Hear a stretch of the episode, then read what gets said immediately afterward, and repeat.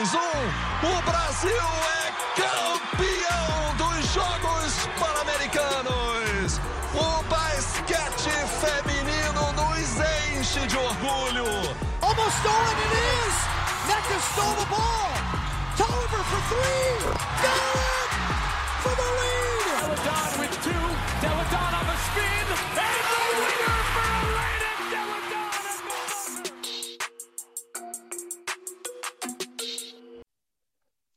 Bom dia, boa tarde, boa noite, pessoal. Nós estamos de volta, finalmente. E caso você não me conheça, eu sou o Kainan. Eu sou a Ana. E depois desse longo hiato, a gente finalmente está de volta. A gente conseguiu se programar melhor para poder se encontrar e gravar, até porque nós somos.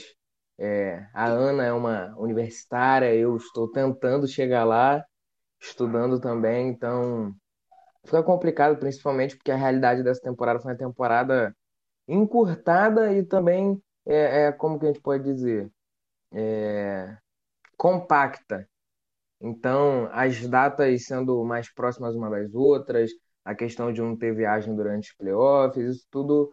E a nossa rotina também acabou complicando a gente de marcar, estar um pouco mais presente, ter os horários certos para poder se encontrar e ter um pouco mais de regularidade quanto aos, ao podcast. Mas a gente está de volta depois desse ato, depois desse campeonato incrível, maravilhoso.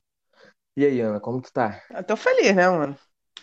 É, vitória aí do meu grande time, do Seattle Storm, uma varrida bonita. E, assim, apesar de tudo, todas as dificuldades da temporada, né? Deu certo. E, e foi um grande trabalho da liga. E agora é Europa, né? É isso aí. Ana mais feliz do que ninguém. Muito mais feliz que, feliz que eu, com certeza. É, E é como a gente acabou ficando bastante tempo sem comentar com vocês em relação aos playoffs, semifinal eliminatórias, a gente ficou bastante ativo no Twitter. Eu, pelo menos, fico muito feliz com o que a gente conseguiu fazer.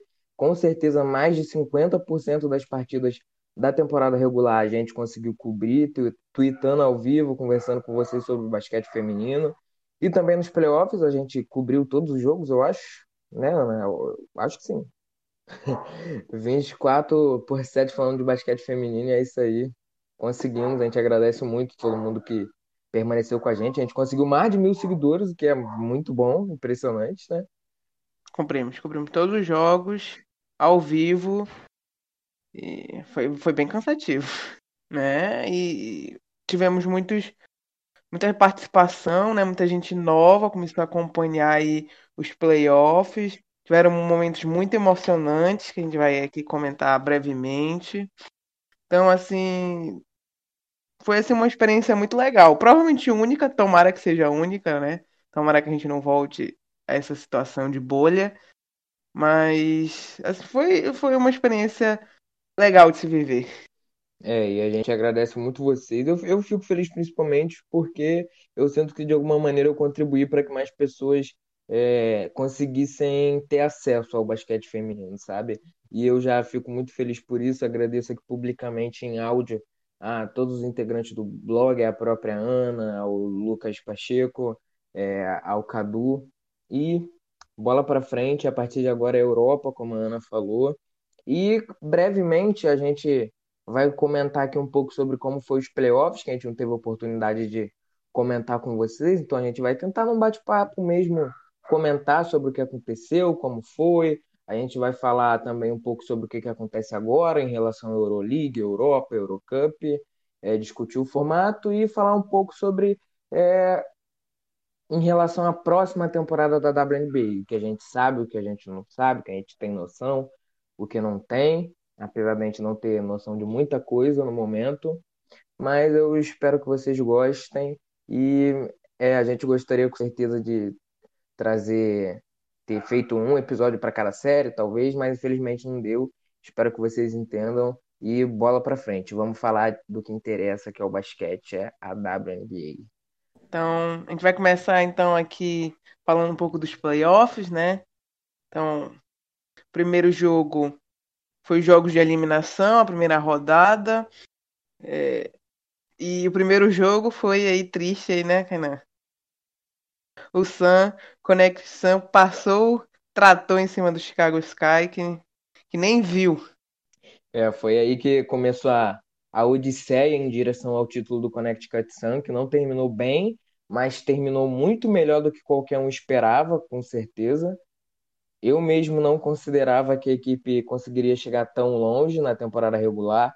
Se procurar os meus tweets, é aquelas previsões que a gente faz antes da temporada começar, que a gente erra geralmente 80% dos nossos palpites. Eu, eu não coloquei o Santos tão alto e foi, de certa maneira, inesperado, porque a equipe quase foi para a final pelo segundo ano seguido, sem as suas principais estrelas, no caso a Courtney Williams, que não faz parte mais do time, a John, Ke John Kel Jones, a Barramense, a pivô, que também não jogou essa temporada, e uma campanha assim, surpreendente do Connecticut Sun, né? É, em relação aí ao confronto com os Chicago Sky, eu sinceramente esperava, Ana sabe que eu não tinha muitas esperanças quanto a isso, apesar de que eliminatória tudo pode acontecer, mas o matchup não era bom. E eu acho que o torcedor do Connecticut Sun termina muito bem essa temporada, sabe? Termina os playoffs com a sensação de que, rapaz, deu tudo certo, apesar de ter sido eliminado no final por Las Vegas Aces. É, e a minha opinião é que o Connecticut Sun ele é um time feito para os playoffs. Ele é um time que é veterano, ele é um time que é bem treinado, sabe? E é um time que tem um banco horrível. Isso não é, é a primeira vez. Ele tem um, realmente tem bancos horríveis. E, mas que vai jogar suas estrelas aí todos os minutos da partida, se precisar. E é um time feito para os playoffs. Vai lutar até o final, vai disputar até o final, menos a, a última partida aí contra o Aces, que foi uma coisa horrorosa. Dos dois times, na verdade, né? Não foi uma partida boa de nenhum dos dois times. Foi... Aquele segundo tempo foi horroroso. Mas é um time bom, é um time muito promissor. A próxima temporada, eu acho que é, é a temporada que o, o Conexão tem que ir com tudo. Eu acho que é a temporada para buscar o título. É, e é bem provável que não que consiga, mas que agora as pessoas talvez vão dudar menos do que a equipe é capaz de realizar, sabe? Porque a gente olhou para a equipe essa temporada e falou, ok, eles estão sem a Courtney Williams, que era uma armadora que não defende nada, mas é uma pontuadora excelente, pontua como quem, é muito boa de meia distância, é muito boa dos três pontos, e fez um playoff passado, assim, é, foi uma das me que melhor desempenhou individualmente no, no último playoff. E com a perda dela, né, a gente ficou, poxa, caramba, sem a John Kell Jones, que é uma das pivôs mais versáteis, espetaculares que eu vi na minha vida, mas a equipe é muito cascuda, muito cascuda e, cara, o que falar de Alissa Thomas, né? O que falar de Alissa Thomas? É assim, sem palavras, os números que ela teve, é, o que ela fez, são as historinhas, né, que fazem a gente lembrar da equipe, lembrar é, do jogo que é, foi ela ter deslocado o ombro. Você conseguiu ouvir ela gritando do vestiário enquanto o médico colocava o ombro dela no lugar, ela voltando no jogo seguinte e tendo médias que são surreais, são inacreditáveis para qualquer atleta saudável. Imagina uma atleta que não é saudável como ela, que tem problema nos dois ombros e ainda deslocou o ombro é simplesmente inacreditável. E, sinceramente, a equipe só não foi mais longe, só talvez é, não venceu o Las Vegas Aces, porque a inconstância ali, principalmente da Jasmine Thomas, que teve jogos muito bons, sim, te, sim. Teve jogo que foi praticamente só ela, que ela acertou milhares de arremessos, mas ela e a, Jasmine, e a Brian January, quando tinham as oportunidades em alguns momentos decisivos, foram boas, mas em outros deixaram a desejar. É, e a equipe, infelizmente, não conseguiu passar, mas termina com uma moral é, alavancada aos céus, né?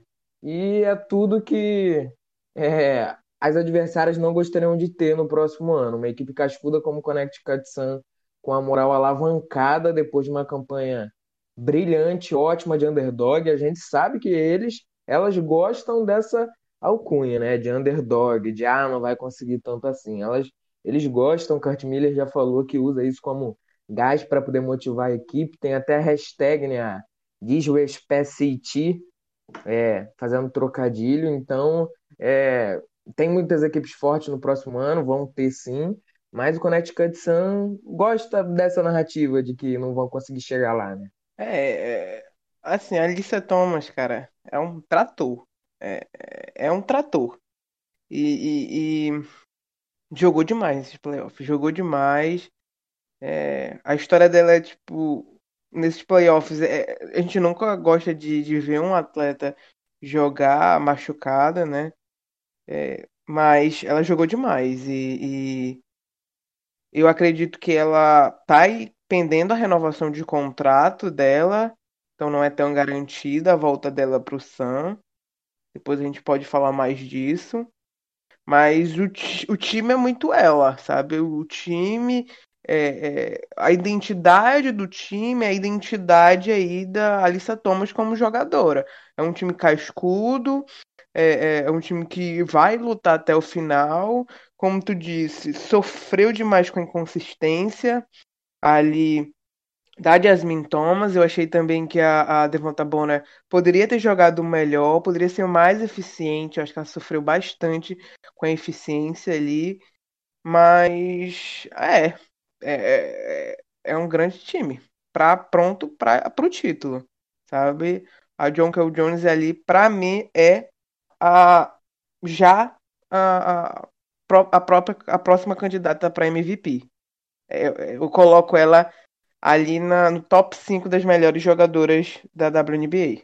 Não, com certeza. E assim, não é o mesmo cenário do Seattle Storm, igual na última temporada, que estava sem a Brianna Stewart, sem a Sue Bird, é, porque talvez não seja uma equipe tão boa quanto, mas é uma equipe que, assim, tem uma narrativa parecida, é, mas que de certa maneira é semelhante ali com o Storm de 2019, porque também estava sem uma das suas principais estrelas, que era a John Cal Jones, perdeu uma jogadora muito importante, que pontuava muito, na Courtney Williams, perdeu a Shaquille Strickland, que a gente não falou dela, mas que era uma peça muito importante sim nesse Connecticut Sun, que fazia da equipe um pesadelo de versatilidade, porque é uma pivô muito proeficiente da linha de três pontos é, mas que conseguiu, de certa maneira, ter um resultado muito positivo, igual aquele Storm, conseguiu chegar nos playoffs é, mais longe do que aquele Storm chegou, é, conseguiu, de certa maneira, talvez desenvolver um pouco mais a equipe ali fora do eixo da John Jones, por mais que as atletas que tenham ali já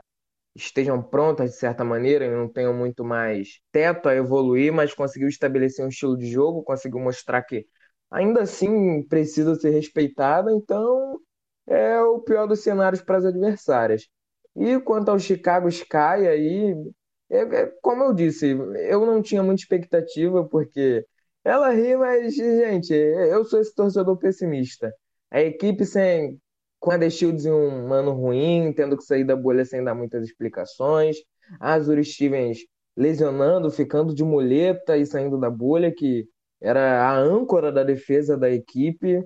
É, e é, o Connecticut Sun representava um pesadelo é, defensivo para para Chicago, porque a equipe joga alto, né? Joga com a Dewana Bonner, a Alissa Thomas a Brianna Jones, e a verdade é que Chicago não, não tinha material humano para poder marcar. Então, a Gabi Williams ela foi eliminada dos playoffs, dizendo que a Gabi Williams, para quem não sabe, uma ala do Chicago Sky, promissora, jovem, dizendo que precisava aprender a, a marcar, precisava aprender a marcar a Alissa Thomas.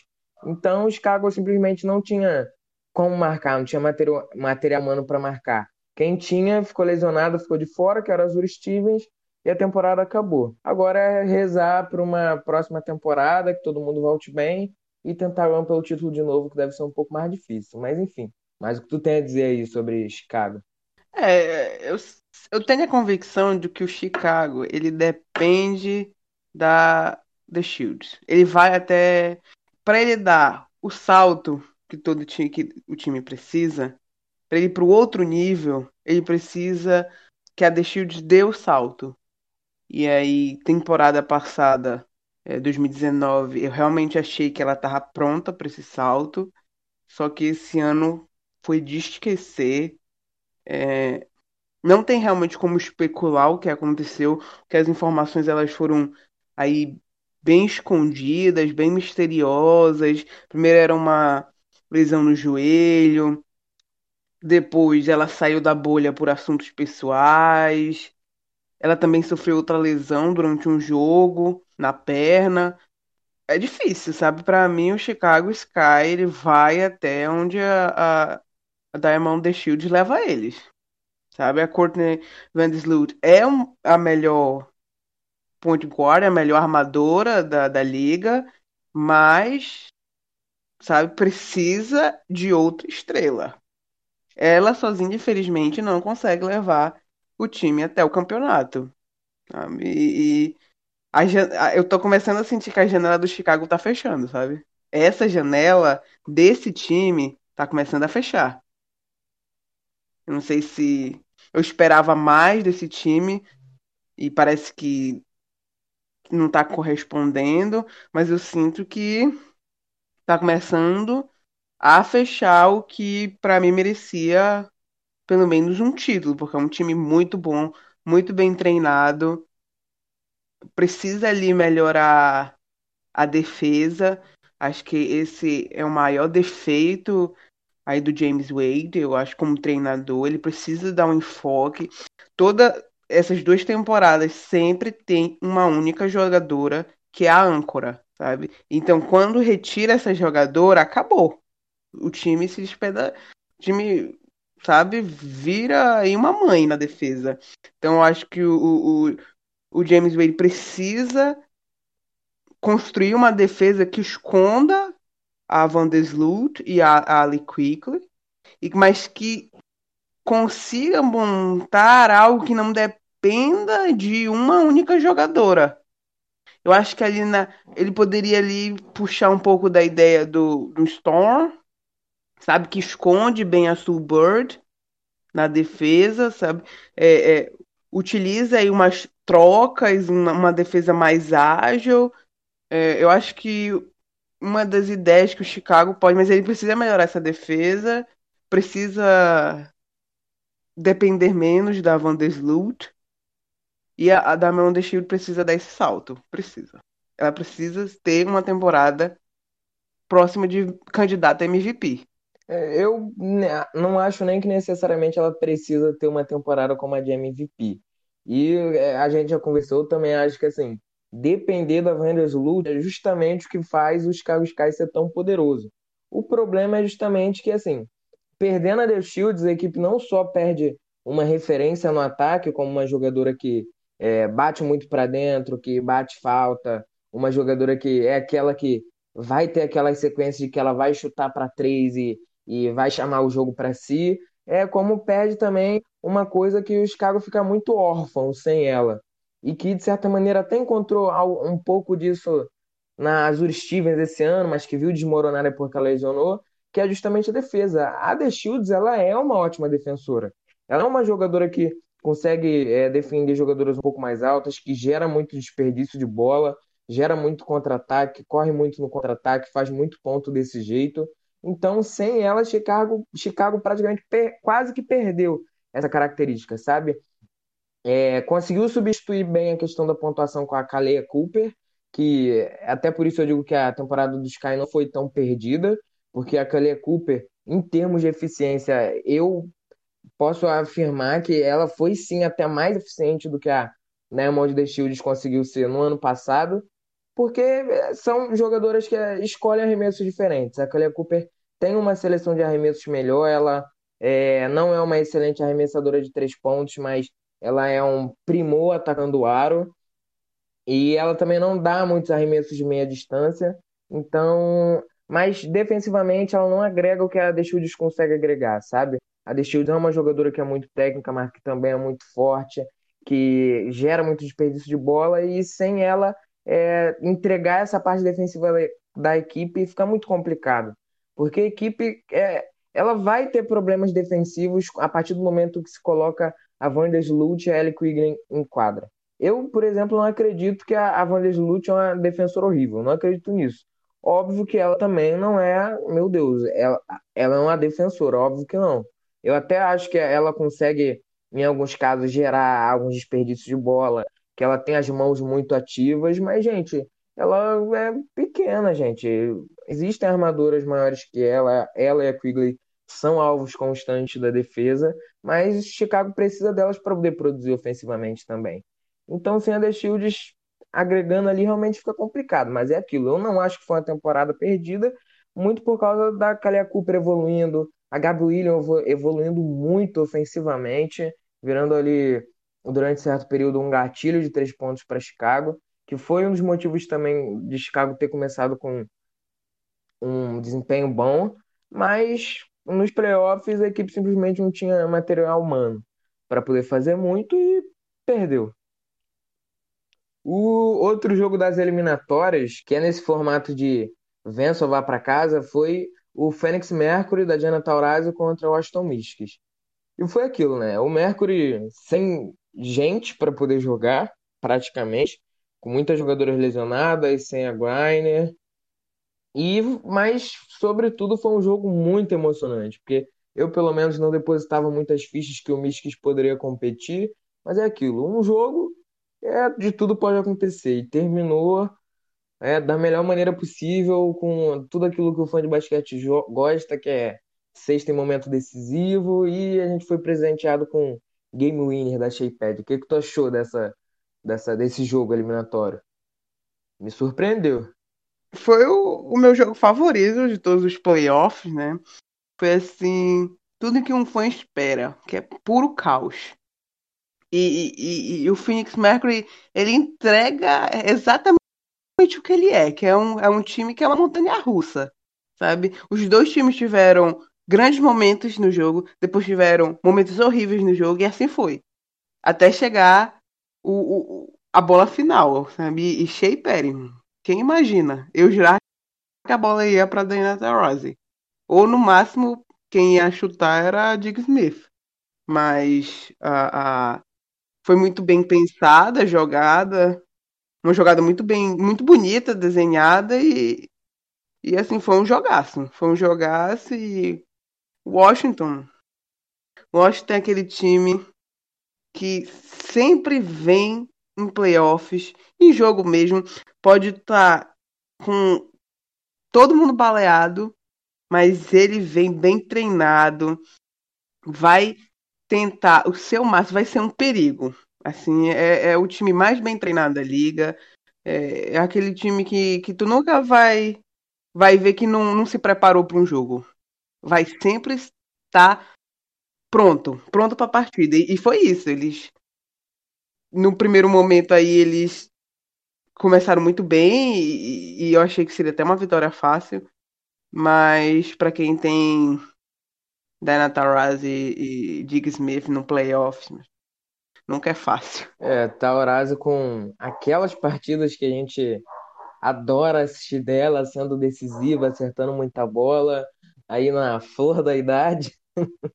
e como você disse, realmente foi uma execução de jogada brilhante ali no final, é, pela, pelas mãos da Sandy Browndelos, é, ela desenhou muito bem a, a jogada, Diggins Smith executou muito bem, recebendo a dobra, dando um passe sensacional para Shea Perry que sobrou ali, porque o Mystics dobrou na, na Skylar Diggins Smith, então Masterclass da Diggins Smith foi um jogo ali com um final sensacional e tudo que a gente quer em um playoff, né? Foi realmente um jogo muito bom.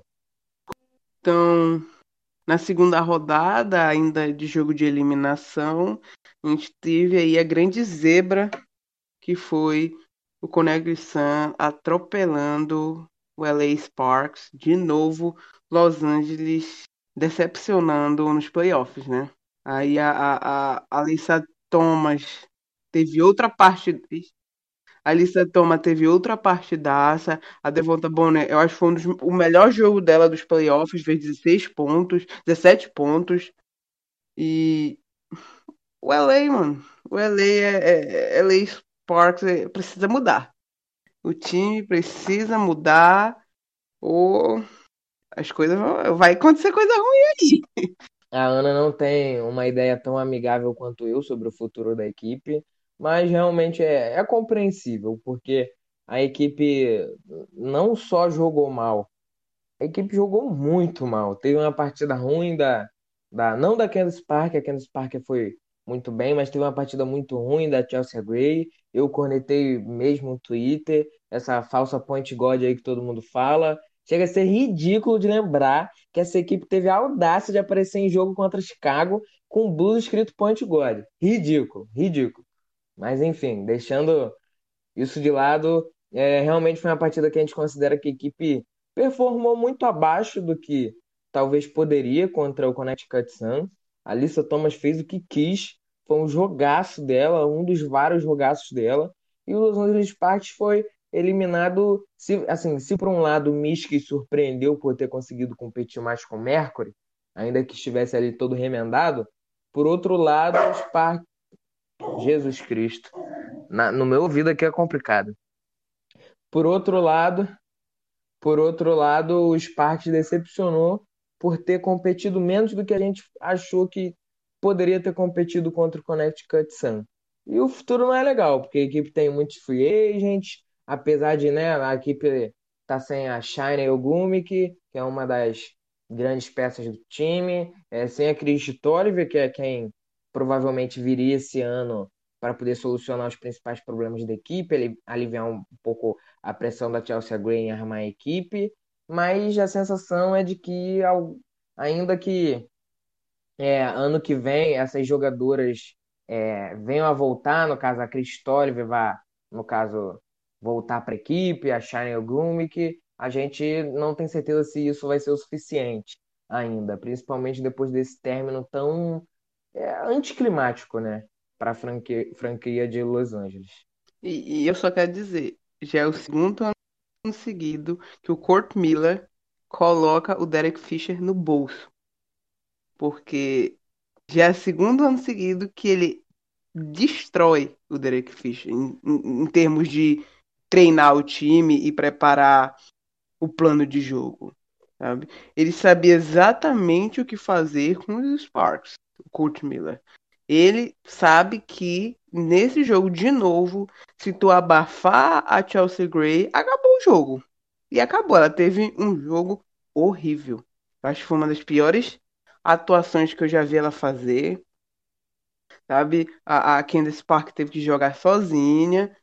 Eu não sei não. Eu, o meu palpite é que vai dar ruim pro, pro Sparks nesse nesse nessa off-season. Não só porque o time teve essa derrota, mas o time já vem desorganizado, a franquia como um todo já vem desorganizada nesses últimos tempos, sabe?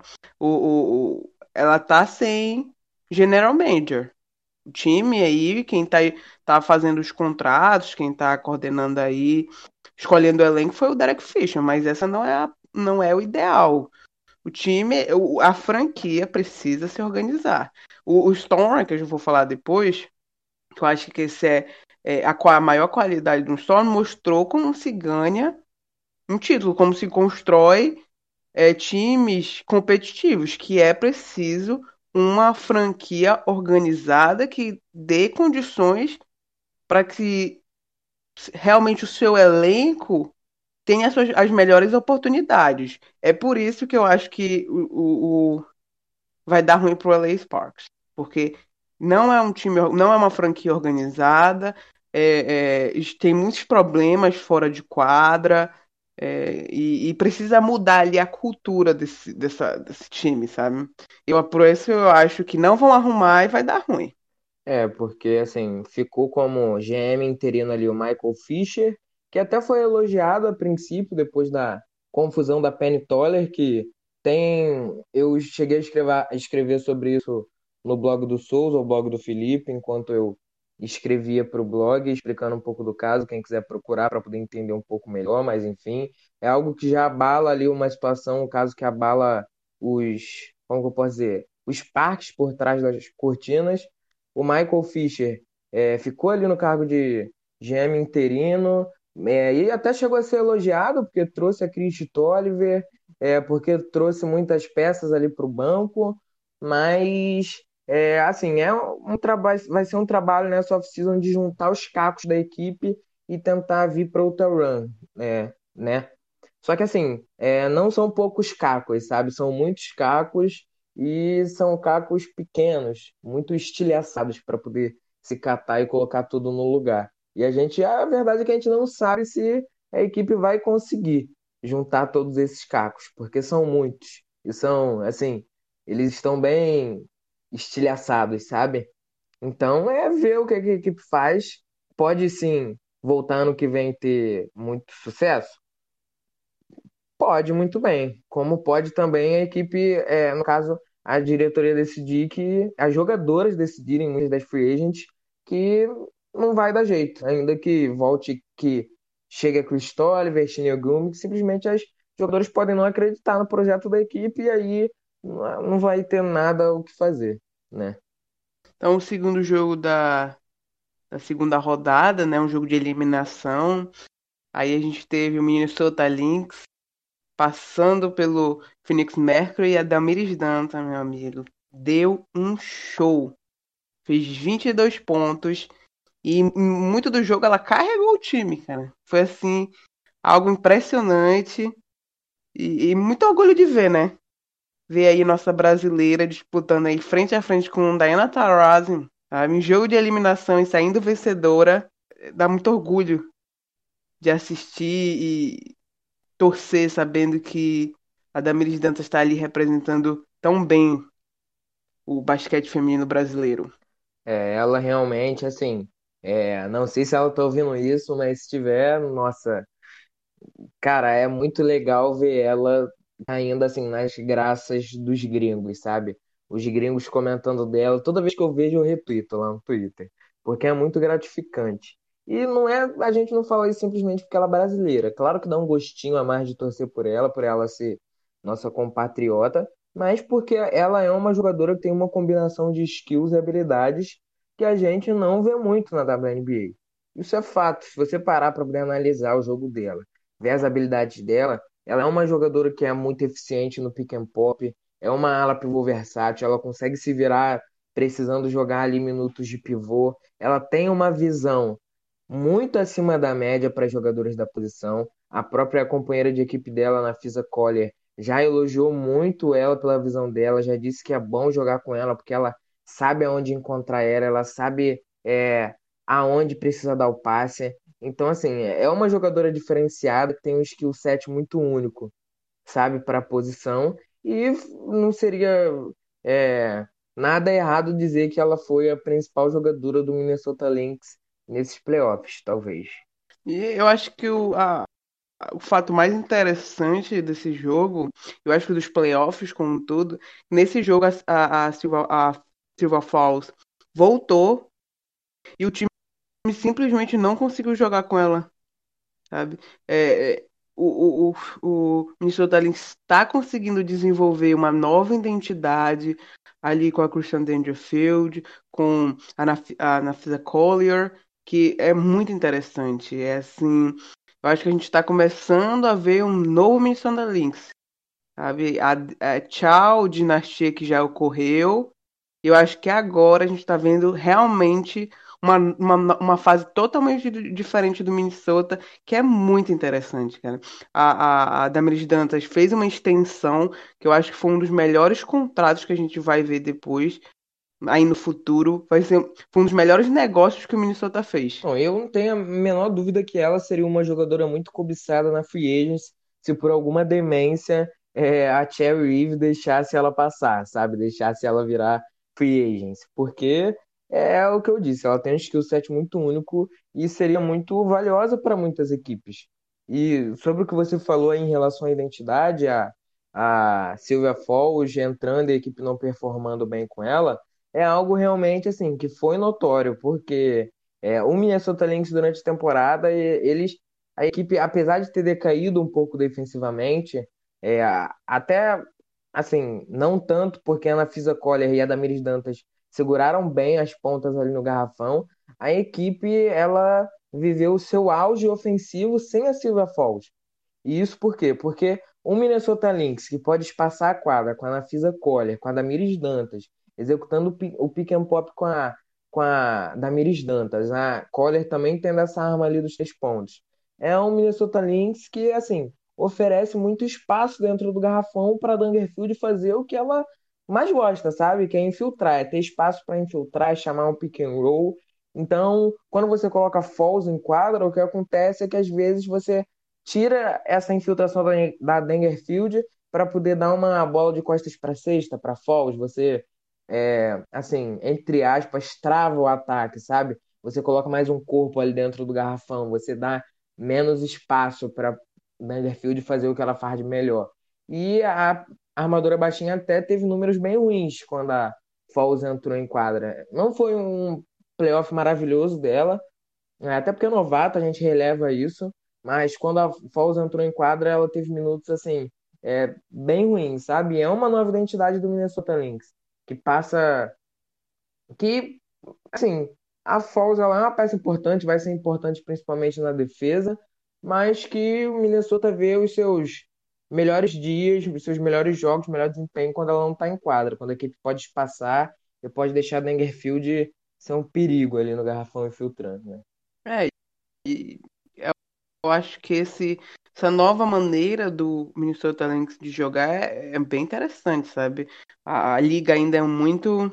A liga é acostumada a ter aquele, aquela pivô lá no garrafão e o Minnesota Lynx está indo agora numa direção de tornar um time mais dinâmico, mais espaçado. Acho muito interessante essa ideia e quero ver. É um dos times aí que eu, que eu realmente quero ver esse desenvolvimento. É uma franquia bem organizada, é uma franquia que dá que dá condições a seus atletas, como eu falei.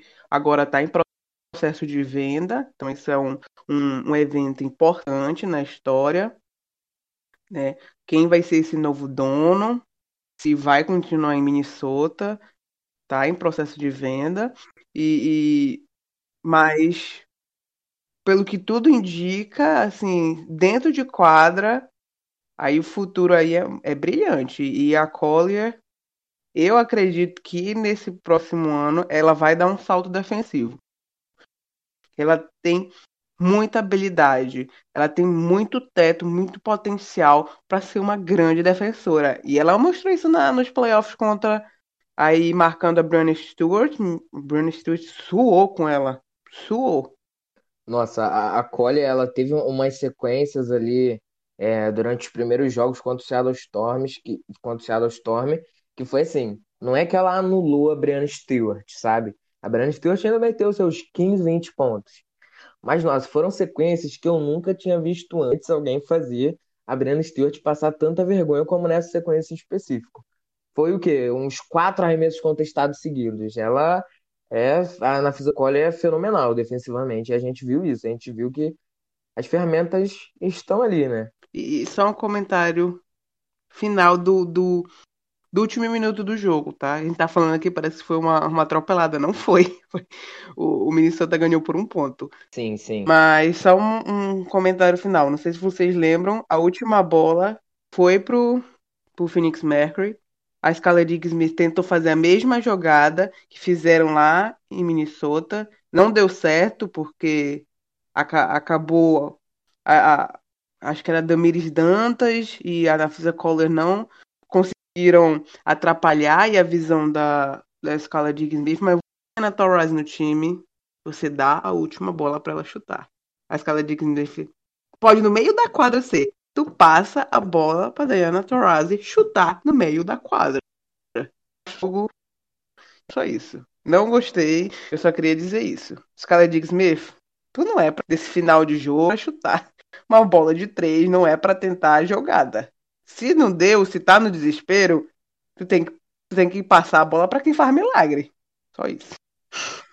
É, eu concordo. Aquela bola ali, é assim, tirando essa tentativa, né, de alargar um pouco o placar ali nos segundos finais, que teve de uma jogada que, na minha opinião, a equipe tentou a mesma coisa, né, ia tentar a mesma coisa que tentou contra o Mystics, mas a gente até postou uma análise sobre isso lá no blog, bem detalhada, com imagens, apontando quais foram os possíveis erros, quais eram as intenções. Se vocês tiverem interesse em rever é, com um pouco mais de detalhe, está lá no blog. Mas, é assim, eu acho que foi um misto de uma execução um pouco inferior ao que foi contra o Mystics e o Minnesota Lynx também, no caso em específico ali na jogada, a Collier e a Dantas é, mais atentas para a jogada. Elas chegaram antes, interceptaram a infiltração da, da Diggs Smith e são duas jogadoras muito altas. Ali na situação do Mystics, a, a dobra ela veio um pouco mais atrasada e a sensação que eu tenho é que a, a Skylar ela subiu um pouco antes para poder fazer o passe. Então, mais uma vez, méritos da nossa brasileira, da Collier também, e não deu para o Fênix Mercury. Apesar disso, foi um jogaço, jogaço assim, que com certeza é, durante esse período de off-season eu vou ver novamente, vou rever novamente, porque merece, mereceu. E agora nas semifinais, né? Caminhando para as semifinais, são uma série de cinco jogos. Então, primeiro campeão Seattle Storm varreu o Minnesota Lynx numa série que foi mais difícil que a própria final. Essa é a minha opinião. O Sharon Storm suou mais, Brianna Stewart teve os dois jogos. O, o jogo 3 foi uma atropelada. É, mas os dois jogos, a Brianna Stewart não teve um desempenho bom. Claro que ela sempre vai jogar. Ela sempre vai ter grandes números, porque esse é o tipo de jogadora que ela é mas ela não teve, ela não foi eficiente, ela sofreu com a marcação da, na, da, da Collier, a, a, a também teve muitos erros, principalmente no jogo 2, acho que foi uma das, das atuações dela aí nesses últimos anos, uma das piores atuações dela, foi bem abaixo, ela teve muitos erros bobos, mas o time sobreviveu, o, prime o primeiro jogo foi foi até o último segundo, né? Foi numa bola da Alicia Clark. Uma bola de sorte que a, a Sammy Whitcomb tentou fazer a sexta pro meu desespero que estava assistindo. E mas a Alicia Clark salvou. E foi assim, foi foi uma série bem difícil que a varrida tira um pouco. Parece que foi mais fácil. Mas não foi. Foi mais difícil que a final. É, e quando a gente diz difícil, a gente quer dizer difícil para os padrões do Seattle Storm, que é assim, sofre um joguinho aqui, outro ali e varre no resto. Entendeu? E mete o louco no resto. Esses são os padrões de difícil para o Seattle Storm. Mas a bela alfinetada da Ana realmente foi uma série um pouco mais complicada para o Seattle Storm. E esse jogo em específico que ela está falando, que foi é, essa partida que ela comentou, o primeiro jogo da série, que terminou com a diferença só de dois pontos, com o game winner da Alicia Clark, assim, nossa, depois de eliminatórias boas, com o game winner da Shea Perry, a gente teve um game winner da Alicia Clark, um jogo em que o Minnesota Lynx, assim, é, ofertou muito mais perigo do que o Las Vegas Aces conseguiu na série inteira, nossa, não conseguiu nem chegar perto do perigo que o Minnesota Lynx ofertou para o Seattle Storm ali nesse primeiro jogo e ao longo da série, apesar de ter tido partidas em que é, naturalmente perdeu pela diferença de habilidade entre as duas equipes, mas foi um jogaço, foi um jogo em que a Brianna Stewart sofreu muito com a com a Nafisa Collier, um jogo em que a Jerry Lloyd foi é, praticamente perfeita, errou só um arremesso. Foi um jogo que a Damiris não foi muito bem, mas ao mesmo tempo foi um jogaço da Bridget Carleton, que é uma armadura maravilhosa, ali que faz todas as pequenas coisas bem. Foi um jogo maravilhoso da Ana Fisa Collier.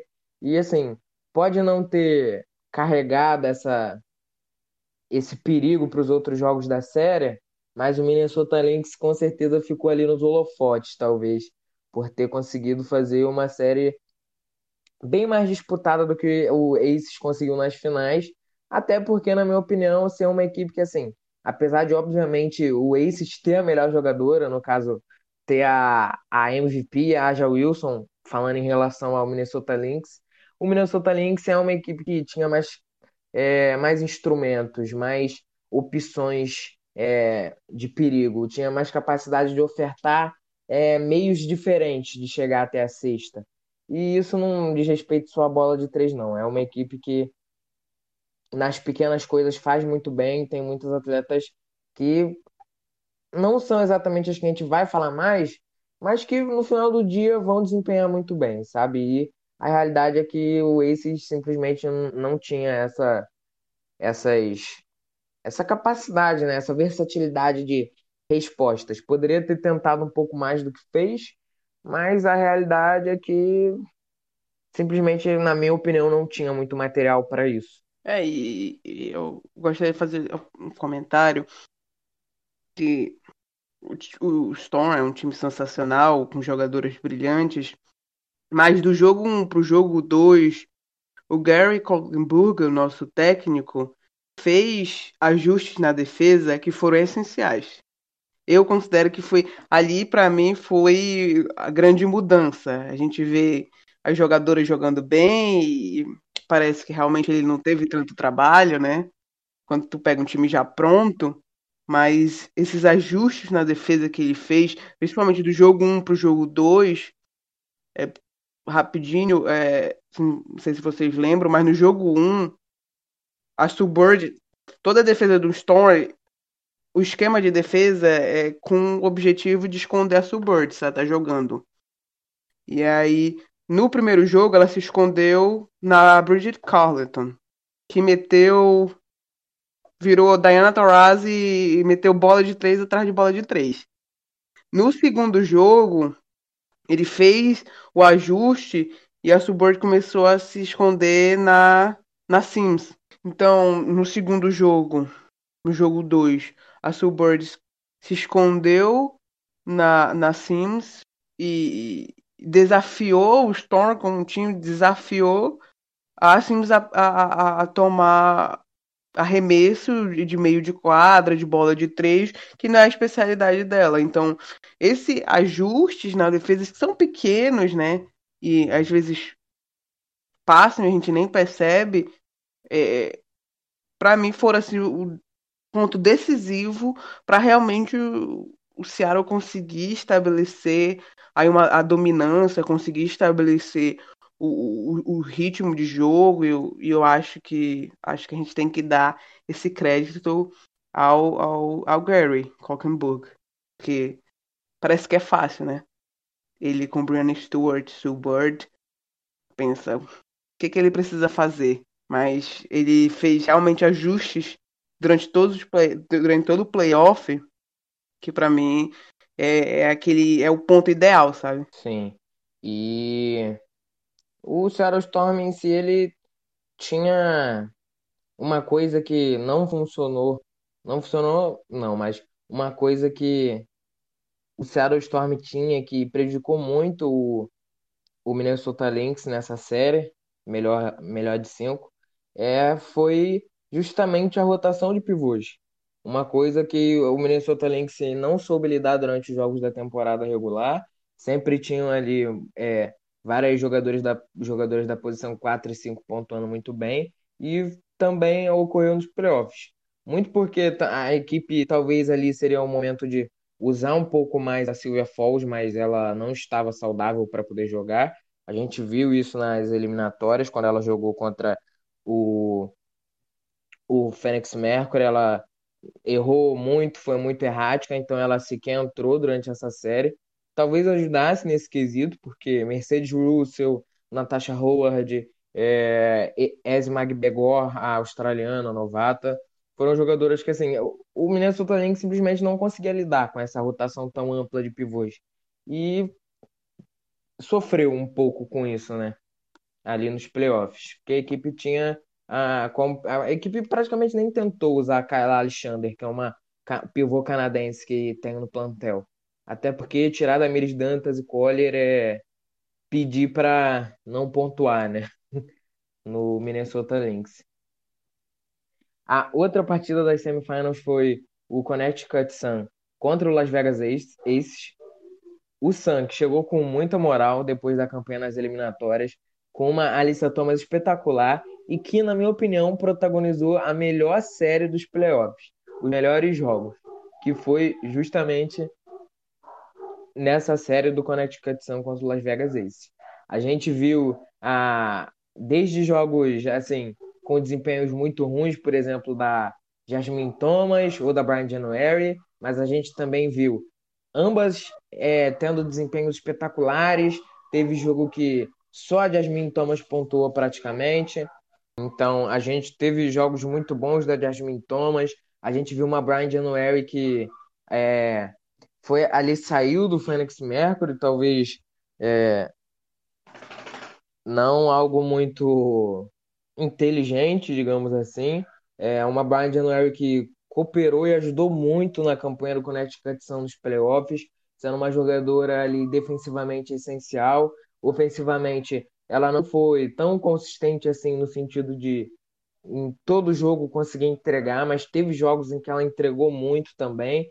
A série foi de cinco jogos e o Connecticut Sun foi muito bem, apesar de no final ter perdido para o Las Vegas Aces em um último jogo horroroso, porque teve, tiveram jogos muito bons, assim como teve jogos com momentos deprimentes, mas para mim foi a melhor série da, das semis. Realmente foi assim, um, um jogo, uma série muito equilibrada. Eu realmente vou dizer, eu achei que o Connecticut Sun ia levar essa série.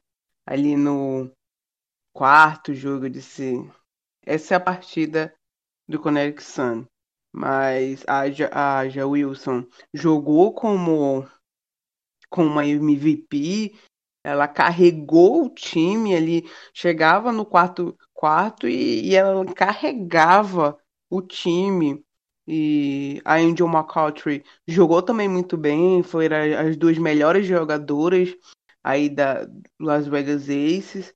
E, é, eu achei, sim, que o Sun foi uma equipe melhor durante toda a série. Só que é, acabou que as estrelas do Aces brilharam mais. A, a, eu achei a Bonner foi muito inconsistente. Eu acho que pelo pela protagonismo que ela foi, ela, ela foi pro, pro Sam para esses momentos. Que não eram não eram tantas as possibilidades, tantas as chances que ela tinha no Phoenix Mercury, que é chegar no final do chegar em série decisiva, chegar em final do jogo e ser a protagonista. E eu fiquei um pouco decepcionada com, com o desempenho dela. Ela sofreu aí com a, bastante com a, com a marcação da Angel McCautry, que é uma boa defensora, mas se tu é a protagonista do time, acho que eu, eu esperava que ela subisse o nível uma hora e acabou não acontecendo. A Alissa Thomas, tem nem palavras, ela fez o que dava. Ela jogou machucada, jogou na dor, tava ali, tava visivelmente ali jogando no sacrifício. E assim, esquecendo o jogo 5, ela foi a melhor jogadora aí do, do Sun. O, o segundo tempo do, do jogo 5 é para todo mundo esquecer. Eu já esqueci. é realmente melhor fingir que não existiu. Porque assim, não foi um final digno da série que foi que assim foi muito boa, como eu disse, mas foi uma série muito marcada por inconsistência das duas equipes também. Você tinha jogos com sequências maravilhosas e outro, outros jogos com sequências horrorosas de assistir, mas que no geral acabou não, apesar de não ter um final ali digno do que a série foi, foi uma série muito boa. E como você comentou aí da Deanna Bonner não performando da maneira que a gente esperava, é, eu acho que a gente pode acreditar isso um pouco também é o Bill Lambir, porque não só ela foi marcada pela Angel McCount há algum tempo durante a série, mas uma das principais marcadoras dela, se não a principal, foi a Kayla McBride, que é assim, a jogadora que não conseguiu entregar muito ofensivamente, mas defensivamente, quando, quando foi dado a ela a tarefa ali de defender, de arcar com a difícil missão de tentar não permitir que a Deanna Bonner fosse tão proeficiente pontuando, ela cumpriu esse papel muito bem, sabe? E até por isso eu acho que ela não desempenhou muito bem durante esses playoffs. Aquela McBride teve um trabalho assim, masterclass, é, em relação a fazer um shutdown na Deanna Bonner durante os playoffs. Mas eu também concordo que o Connecticut Sun é, jogou melhor, sabe? Eu, assim, mas independente disso, é, o esse está de um lado, eu tô torcendo pro que tá do outro lado. Então, suspeito para falar. Indo agora para o que foi o fim doce, é, um sonho molhado para todos os fãs do Seattle Storm, de e companhia, a bela lavada e merecida diante da equipe das trevas e do mal, chamada de Las Vegas Aces. Que série deliciosa! Que série deliciosa! Só isso que eu tenho a dizer. E aí, Ana? Com certeza te deu muitos motivos para poder sorrir essa série. É, é, foi. Mas o primeiro jogo é tudo que um fã sonha na vida, sabe? São três jogadoras aí batendo recorde do time e tudo ao mesmo tempo. A Brianna Stewart é, sendo a primeira jogadora na história das finais a ter 35 pontos e, e 15 rebotes. A Sue Bird tendo o, o recorde dos playoffs em assistência com 16. A Jill Lloyd tranquilamente metendo 28 pontos. Então, assim, é o sonho. É assim, foi essa coisa de saborear e. Esse time é, é maravilhoso. É tudo, tudo, tudo de bom que existe nesse mundo. É esse time do Seattle Storm. Venceu o último jogo por diferença de 33 pontos, foi 59 a 92. É, foi, você mencionou aí o recorde da, da Brianna Stewart, né, de mais de 35 pontos tal.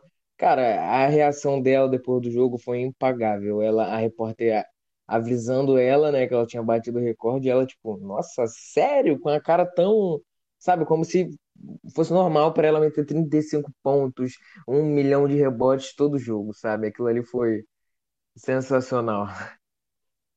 Assim, a Brianna Stewart é aquele tipo de jogadora que pode estar tá jogando mal, pode não estar tá sendo tão eficiente, mas tu coloca um jogo importante na frente dela e ela vai dominar, sabe?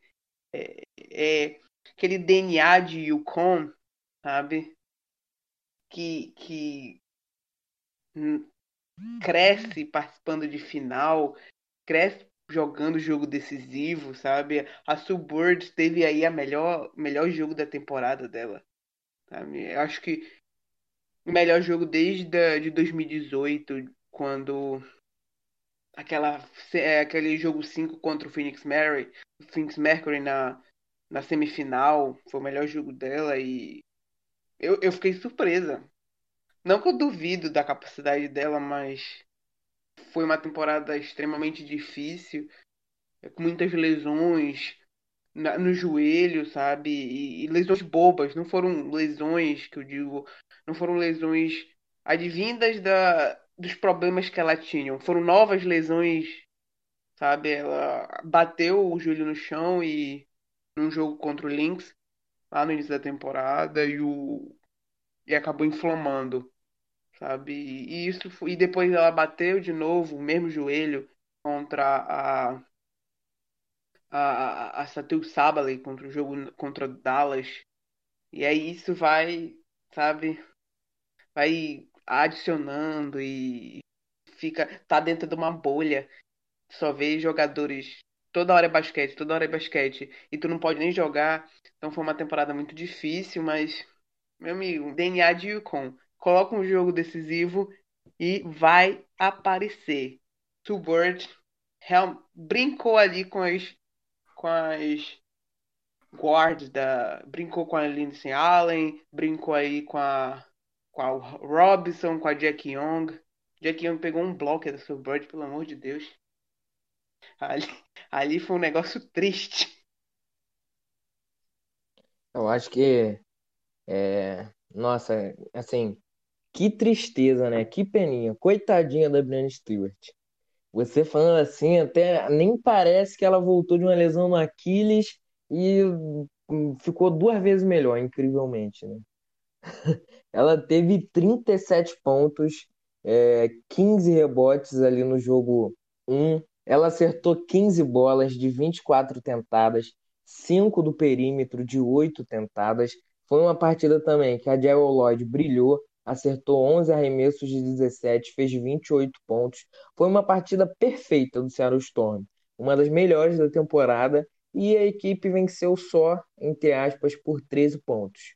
Muito porque também foi uma partida assim, é marromeno das jogadoras do Ace, é, as principais até que foram, é, assim, é, sabe, fizeram alguns pontos, mas obviamente não foi suficiente. E eu acho que o principal que a gente tem que destacar desse Seattle Storm, na verdade tem muita coisa que dá para poder destacar, né, cara? É, a, mas o que mais me chama a atenção, fora a Brianna Stewart ser, assim, inenarrável, é a Sue Bird, com a idade que tem, conseguir ter um desempenho é, armando o jogo muito, mas muito acima da média do que a gente esperava dela, né?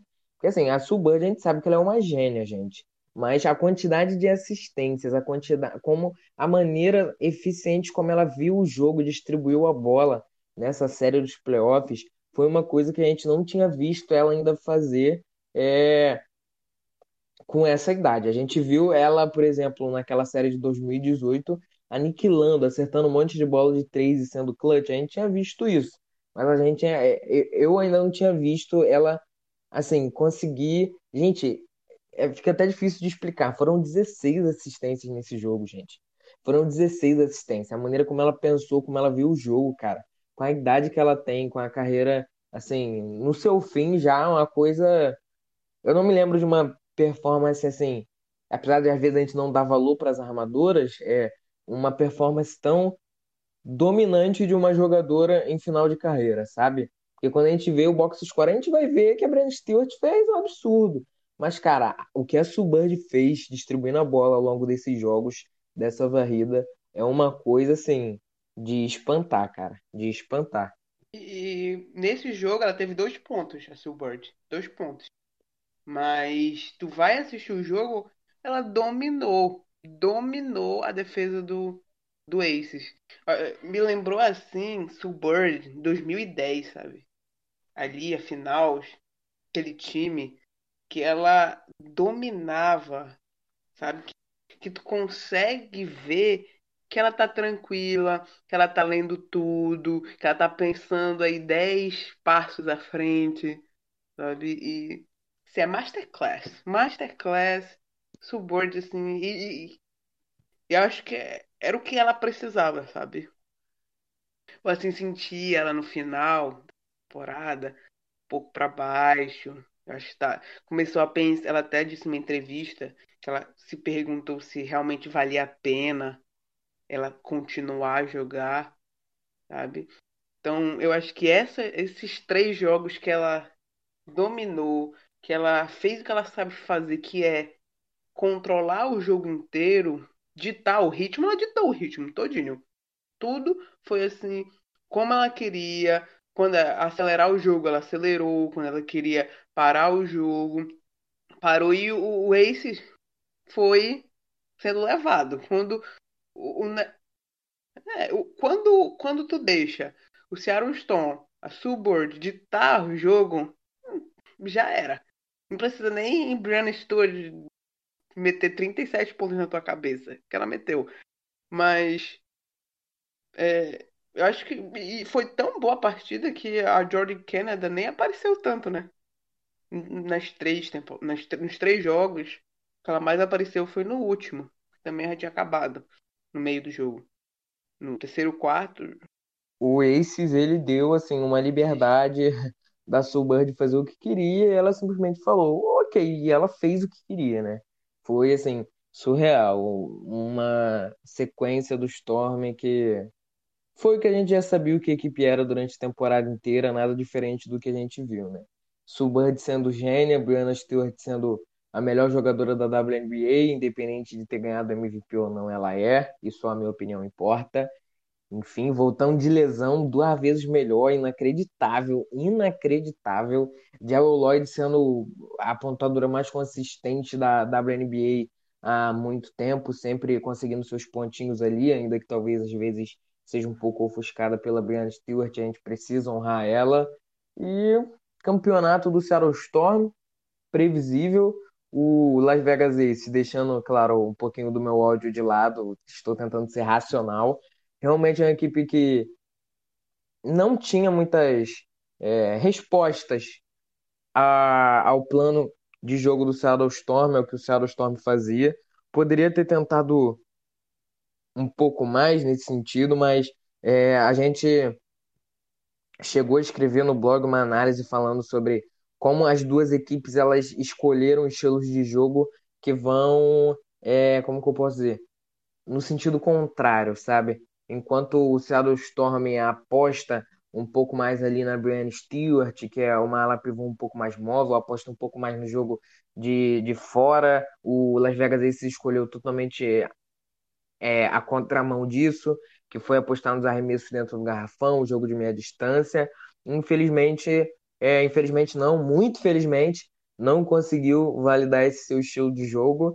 E vamos ver o que acontece nas próximas temporadas, né?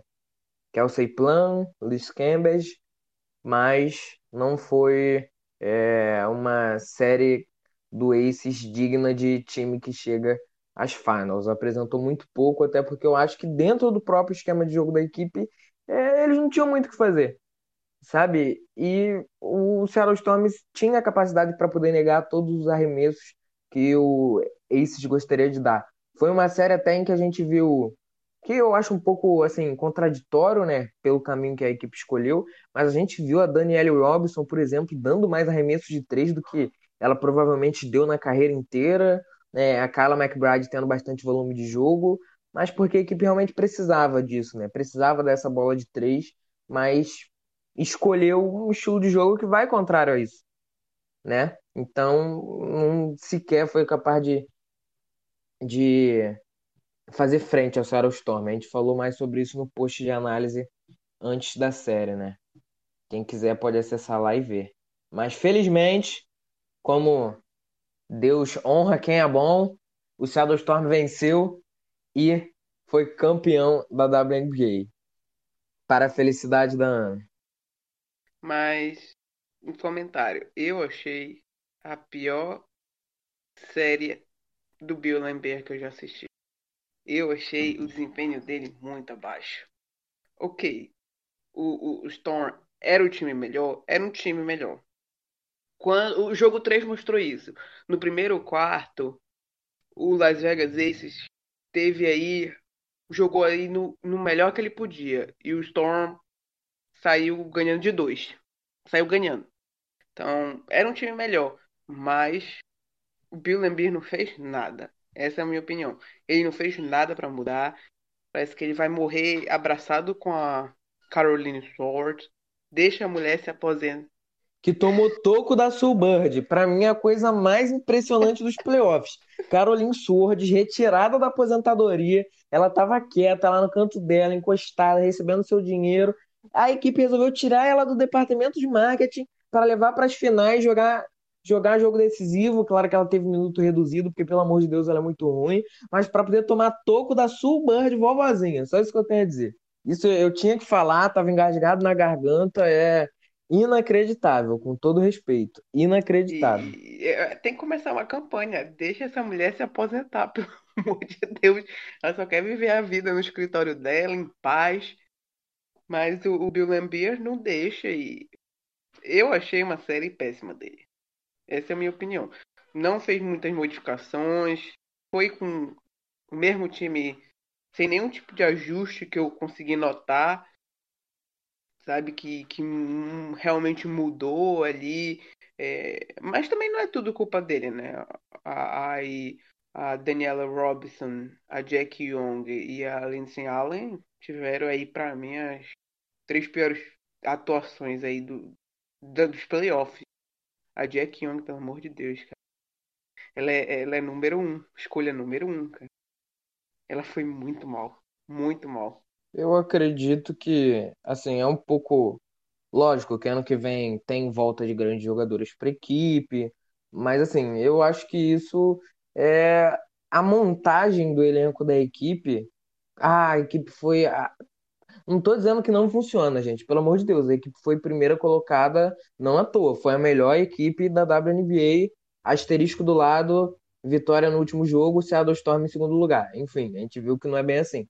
Mas enfim, na temporada regular, os números, ainda que seja um pouco contraditório, mostram, né, por uma vitória, mas enfim, que a equipe conseguiu muitas vitórias, o suficiente para poder ser a primeira colocada. Então, eu, a gente não está falando que o esquema de jogo não funciona.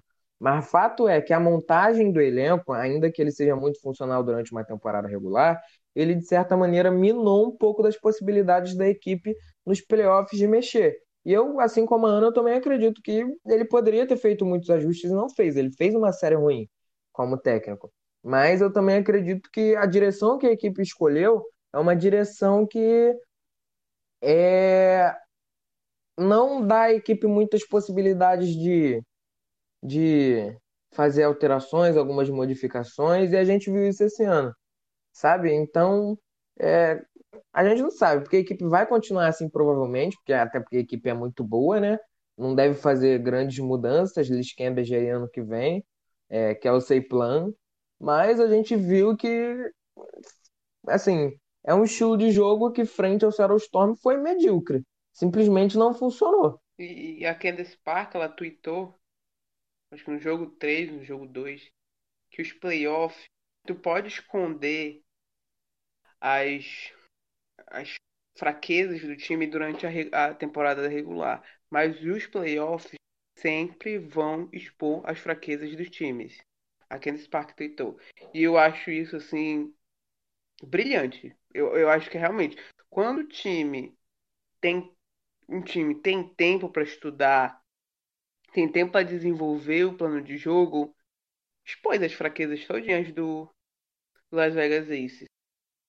E isso aconteceu com o Sparks, isso aconteceu com o, com o Sky. Então, pode esconder ali, disfarçar o que, no caso do Las Vegas Aces, na temporada regular, o banco do Las Vegas Aces estava sendo o melhor banco da história da, da WNBA, sabe? Um banco extremamente produtivo. E chegou nos playoffs, fez nada, não produziu nada, sabe? É, eu, eu também acho que assim, a lesão da Hemby prejudicou em um nível astronômico Las Vegas Aces. Lógico. Mas eh, não é como se, ah, se a Hemby tivesse ali, o resultado seria diferente. Seria no máximo 3 a 1 gente, provavelmente. Ou não, talvez fosse varrido da mesma maneira, sabe? É, e, na minha opinião, o Seattle Storm é assim, era o pior, pior oponente possível para Las Vegas Aces, né? O pior oponente possível dentre todos que poderiam chegar até a final, no sentido de estilo de jogo. É, então, realmente, acho que assim, Bill Lambi foi uma jornada é, tentando validar o estilo de jogo dele a maneira como ele vê o basquete, que é um pouco diferente ao que a NBA tem se aproximado nos últimos anos, que apesar de ser uma equipe que ainda joga muito no garrafão, que é, tem muitas jogadoras de destaque que são jogadoras de garrafão, é você vê que as principais jogadoras da, da liga, as equipes, elas têm ido mais no sentido de estender um pouco o range né, do arremesso, de ter um pace um pouquinho mais rápido. Esse, essa temporada a WNBA teve o maior pace da história. As jogadoras mais valiosas, Bunny Stewart, todas essas jogadoras são jogadoras. É, as jogadoras do futuro são jogadoras que são alas pivôs versáteis, sabe? E o Aces vai contrário a isso. Então eu acho que nessa jornada de buscar validar o estilo de jogo dele, o Lambira ainda não teve muito sucesso. Ano que vem vai continuar da mesma maneira, eu não apostaria em grandes mudanças. Mas a gente talvez se não conseguir ano que vem, não sei, mudanças sejam feitas, é, a equipe talvez busque é, montar o elenco de uma maneira diferente, mas acho que pelo menos uma temporada desse Aces com esse núcleo esse estilo de jogo a gente ainda tem pela frente, né? Apesar de que a gente tenha tido sinais agora de que não funciona muito nos playoffs, é, a equipe tem a desculpa de estar sem a presença da Kelsey Plum, por exemplo, e de que tem a Liz Campbell ano que vem, né? É, eu, eu ainda preciso ser convencida a Liz Campbell e a Adriel Wilson conseguem jogar juntas. Eu, eu, eu acredito que a Asia Wilson joga melhor sem ela. E agora o time é da, da Wilson. Ela é MVP, ela carregou o time nos playoffs. Eu quero ver bem como vai acontecer time aí próximo ano, que a, a Cambridge tá aí mais Olimpíadas do que, que WNBA, tá aí com o pé na aposentadoria, segundo ela mesma. Então, é, é, é um, um, uma questão interessante, um ponto de interrogação desse Las Vegas Aces, que a gente pode depois discutir mais sobre ele. Mas é um time interessante aí, o futuro, assim, não tão definido. É, a, a Cambridge, que tinha assinado um contrato de uma temporada só, essa off-season, e segundo a CBA, quando por algum motivo a jogadora não consegue jogar essa temporada, que seja de que ela tenha que o contrato vigente dela seja de apenas uma temporada, na temporada seguinte, na off-season seguinte, ela é, é agente livre e restrita. Então, é, a gente não sabe se ela vai permanecer na equipe. Eu apostaria que sim, porque a, ela falou muito sobre a equipe, sobre voltar com a equipe no ano que vem, tentar um campeonato, Olimpíadas e depois se, é, se reformar, se aposentar. É, mas ela é uma agente livre restrita, então a gente. Tudo é possível, né? Mas eu apostaria que ela volta, a equipe insiste nisso por mais um ano, e caso não dê certo, a gente vai ter aí é, um bom espaço salarial, a gente vê como o Aces vai buscar remodelar a equipe sem a Cambridge com o espaço salarial que a Cambridge vai entregar, né, à equipe, caso ela realmente se aposente ou talvez mude de equipe, não sabemos. Mas eu acho que pelo menos mais uma temporada desse nesse estilo, com o Lambir insistindo nesse estilo, a gente vai ter, né? E finalizando, pessoal, a gente queria mais uma vez agradecer por vocês terem acompanhado essa temporada da WNBA com a gente. A partir de agora, o foco é na Europa, que as jogadoras da, NBA, da WNBA, as inúmeras jogadoras, a grande maioria, é, firma contrato com equipes da Europa para poder disputar a Euroliga, que tem o seu começo no dia 28 de outubro desse mês. A gente não vai, a gente vai ter um episódio especial para poder falar só sobre a Europa, sobre, a, sobre as atletas que vão jogar lá, as equipes.